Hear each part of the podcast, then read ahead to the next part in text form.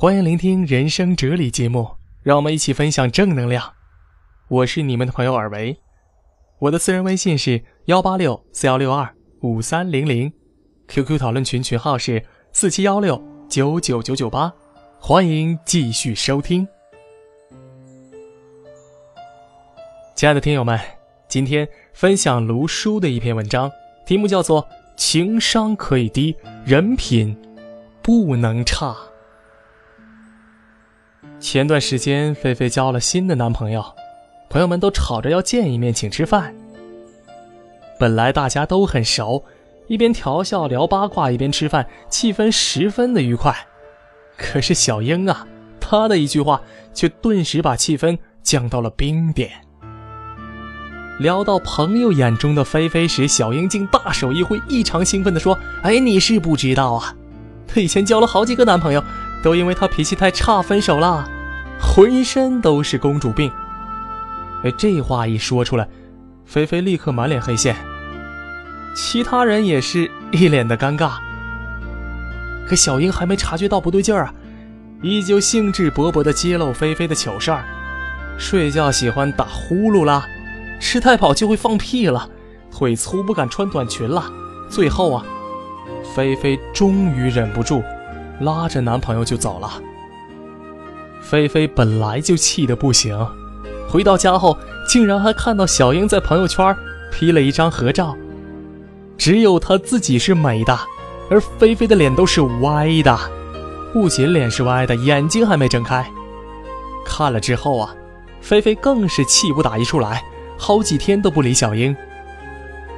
哎，小英却很委屈，她说。你也知道我情商低，没有考虑那么多，但是我本身没有恶意啊。这下拿情商低当挡箭牌，菲菲竟无言以对。对此，我只想翻一个白眼，然后送小英一句话：情商可以低，人品不能差。李月亮老师有篇文章写得很好，他说：情商决定着。你能不能意识到别人会不开心？而人品考验的是，你想不想让别人不开心？大部分人是有能意识到别人会不开心的情商，却没有不想让别人不开心的人品。小英难道不知道在刚见面的闺蜜的男朋友面前爆黑料，结过往是不道德的吗？她难道真的没有看到合照中脸都歪了的菲菲吗？他难道不知道以上这些行为会惹别人不高兴吗？说他完全没有意识到，对不起，我不信。在这一点上，他就是人品有缺陷。情商低的人，于己表现为情绪控制和调节的能力差，对外则表现为。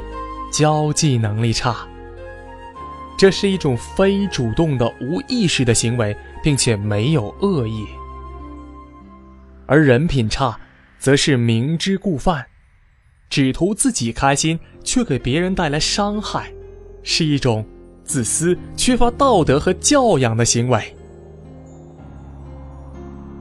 而把这两者混为一谈的人。往往会误把嘴贱当正直，误把自私当单纯，误把刻薄当真心，在别人的心里扎了一根刺，却还不自知。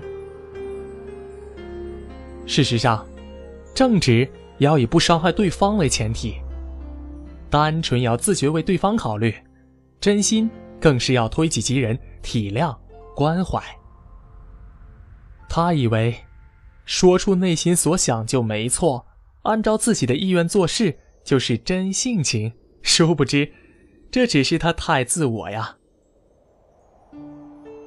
情商低，或许尚可救药，而人品差却是根本问题。近年来，情商低似乎已经成为了一种流行趋势，不仅脱离了原本的意思，被拿来当做人品差的遮羞布，还莫名其妙的带上点骄傲。好像情商低就等同于单纯正直和不做作，似乎是件很光荣的事儿。天天把情商低挂在嘴边，却从不知道正视和改正。现在的有些人呐，我真是越来越看不懂。同事买来一条白色的裙子，高高兴兴的穿来上班，你眼一斜嘴一张，哎呀，你不知道白色显胖吗？你在哪儿买的？我觉得小一号的肯定适合我。哎，我说朋友啊，人家瞪你一眼就算客气的了。参加亲戚家孩子的百日宴。你一看，哎，皱着眉头，这孩子脸尖眼睛小，以后肯定多灾多难。结果，你还怪人家下次宴会没叫你。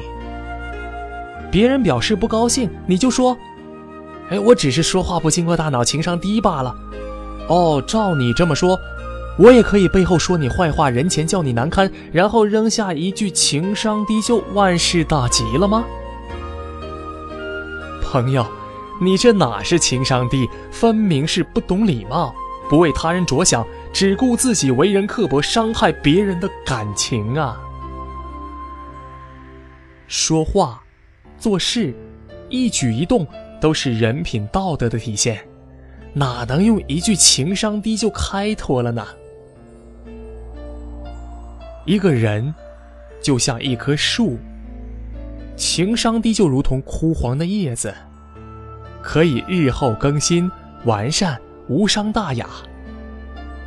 可人品差就如同腐烂的根部，一旦本质根基出问题，生长出的都是病枝伟叶，直到有一天轰然倒地，化为残土。虽然从外表看上去两者都是枯黄的叶子，但是实际上却有着本质的区别，难道不是吗？细节见人品，人品差就是人品差，千万不要整天活在情商低的幻影里无法自拔，沾沾自喜啊！更不要被情商低这三个字蒙蔽了双眼，从而一味忍让对方的差人品，自己默默的承受着伤害。不要再打着情商低的幌子，为人品差的里子装点门面了。如果遇到这种人，请擦亮眼睛，然后啊，尽早远离他吧。